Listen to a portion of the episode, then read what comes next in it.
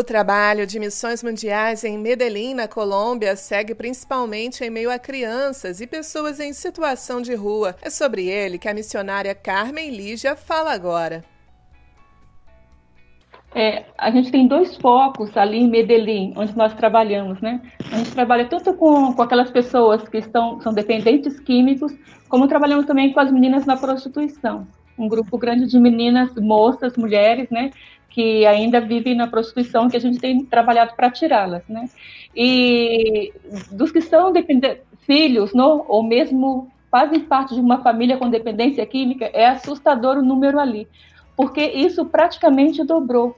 Porque mesmo aqueles que estavam na dependência química, né, eles ainda viviam nas ruas e eles tinham como conseguir algum sustento de alguma maneira, pedindo ou reciclando, né? Indo na, nas fundações, recebendo alimentação ali, ali no PARE mesmo, na nossa fundação, que é o Programa de Ajuda à Reabilitação Esperança, a gente recebia todas as noites mais de 100 pessoas, entre elas muitas crianças, que iam, e era para muitos deles a única alimentação do dia, era aquela sopa, o jantar que a gente fornecia ali. A gente não está podendo fazer esse trabalho, não estamos podendo dar essa alimentação por causa da pandemia, e muitos deles estão nas ruas sem alimentação.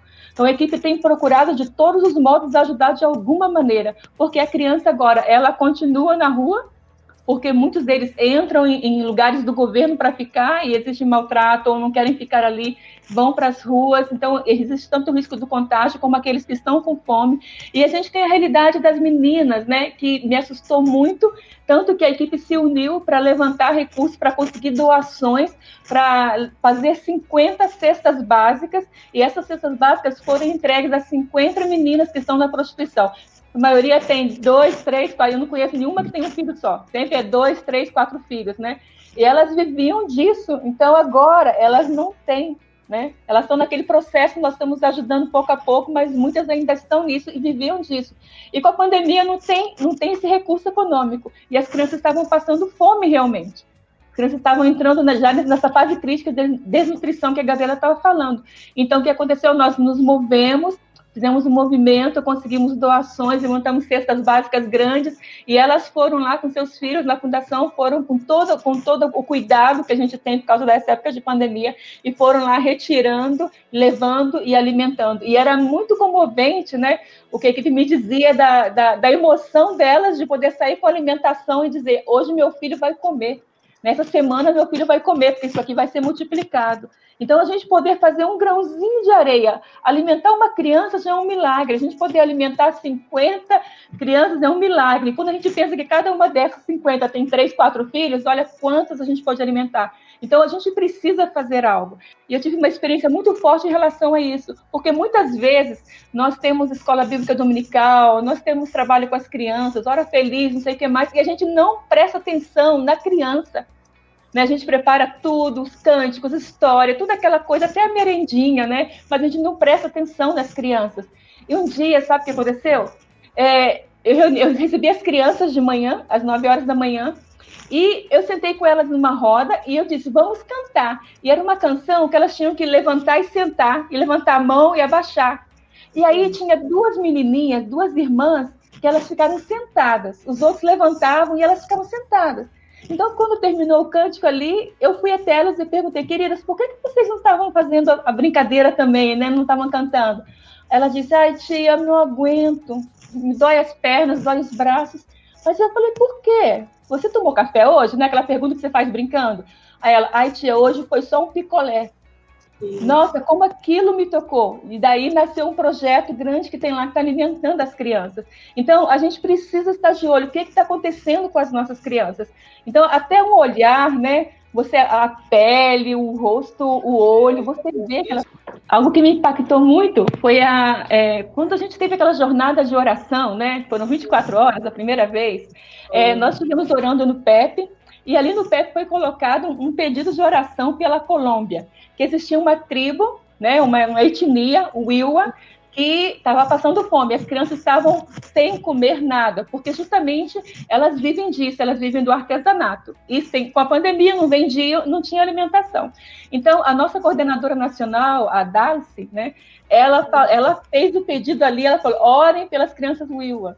Aí passa uma semana, a Terezinha recebe uma, uma ligação, uma chamada, né, de um casal na igreja dela, da Igreja Batista de é, Água Branca. Isso.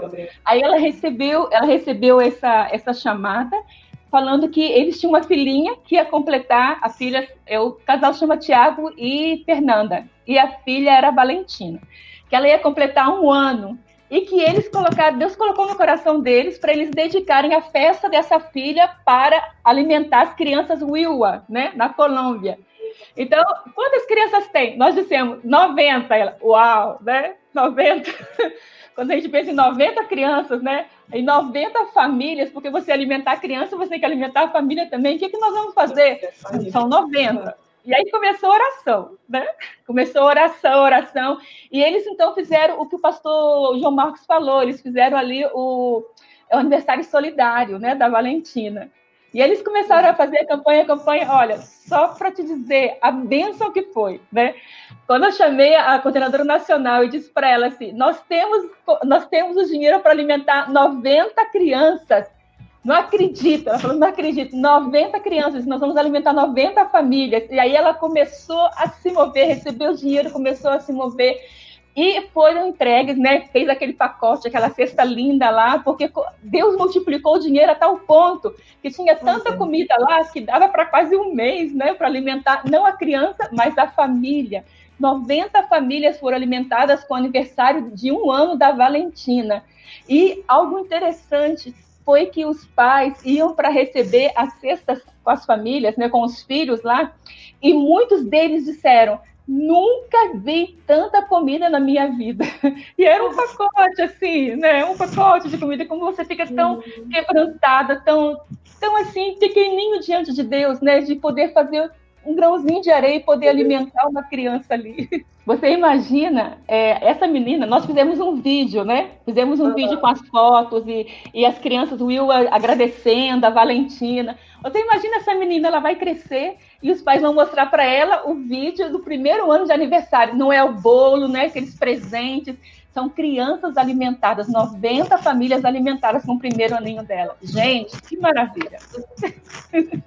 Eles têm vários programas lá, existem vários programas para placar, para diminuir a fome realmente da, da, das pessoas, né? em especial das crianças mas nunca é o suficiente pelo grande número que, que existe, né? que é o que passa aqui no nosso Brasil também. Né? Nunca é o suficiente, porque quanto mais o tempo passa, mais pessoas com fome. Existe sim. Inclusive, para falando da, das pessoas nas drogas, existem casas nas, nas, cidades, nas capitais, que são justamente para isso, para poder receber as pessoas, né, que as pessoas passam o dia e se alimentam ali, mas não é suficiente para ajudar para alcançar a todas as pessoas. Por isso que a gente precisa de fazer algo mais. Em relação à Venezuela, eu estive conversando com a coordenadora de lá e o que ela estava me explicando é o seguinte: as crianças, né, o típico, o típico da, da Venezuela é a arepa, né? É a arepa, que é uma massa que é feita com água com farinha de milho. Então, isso você come com outras coisas, com ovinho frito, com queijinho, com presunto, né? Como se fosse o nosso pão, né? É, do dia a dia mesmo, né? Mas sempre acompanhado de alguma coisa, como na Colômbia também. Você come até com arroz, feijão, aí tem arepa ali, é uma delícia, eu gosto muito. Mas o que aconteceu ali na, na, na, Venezuela? As crianças começaram a comer só arepa, entendeu? Já não tinha as outras coisas que ajudavam. E isso arepa, arepa, arepa, de manhã, de tarde, de noite, arepa todos os dias, foi causando um problema intestinal muito grande, se transformou numa enfermidade, que é o que está disseminando vidas de crianças lá na Venezuela. Por isso que a gente precisa fazer alguma coisa para nutrir, não seja só arepa todos os dias. Então, imagina você, o pão é uma delícia, mas você só isso todos os dias também vai causar a mesma coisa. Então, essa é uma causa que tem feito realmente causado mortes ali na Venezuela. Queria agradecer a todos que se preocupam com a Colômbia, que amam Colômbia, que amam o PEP, que amam os PEPs no mundo, né? São mais de 20 mil crianças, hoje são muitas crianças que precisam realmente de nós, que nos unamos e que façamos algo. Quero agradecer a todos aqueles que estão contribuindo, que estão participando. E esse é um desafio, é um desafio. É, uma vez eu estava andando nas ruas da Colômbia De repente eu vi um grupo de meninos, né, vindo em minha direção. Eu vi que eles roubaram uma coisa ali, roubaram outra ali. Então, quando eles vinham na minha direção, eu pensei, ih, me vão, vão me roubar. É, eu estava com a minha bolsa, sei lá, e eu falei, ih, vão me roubar. Quando eles chegaram perto de mim, eles me olharam e falaram assim, tia, preocupa não, a gente não vai te roubar não, a gente só quer um prato de comida que a gente está com fome. Meu Deus, o meu mundo caiu, né? Eu parei tudo, fui lá no lugar, peguei comida, todo mundo sentou, comeu, né? Eu conversei com eles e daí nasceu o projeto que até hoje está, que é que chama Vida em Lacalle, né? De você levar o alimento para a criança, para as pessoas, para os adultos que estão morrendo de fome. Às vezes a gente pensa isso, que as pessoas estão só querendo se aproveitar, né? Que não querem fazer nada, mas as pessoas estão com fome é nossa obrigação. Então a gente não pode chegar só para falar de Jesus, a gente precisa de alimentar o que está com fome. Então, muito obrigada porque você tem feito parte disso. Você que tem orado, você que tem cuidado dos seus missionários que estão nos campos, com uma carta, com um telefonema, você que tem enviado a sua oferta, né? Ela está alimentando várias crianças, mas nós podemos fazer mais. Então fica aqui o desafio para o Agora, participe, né? Faça a sua parte. Tem muita gente precisando de uma arepa, tem muita gente precisando de um feijão, tem muita gente precisando de um arroz. E nós podemos fazer a diferença na vida dessas pessoas. Então, que Deus abençoe e que a gente possa continuar juntos nesse desafio.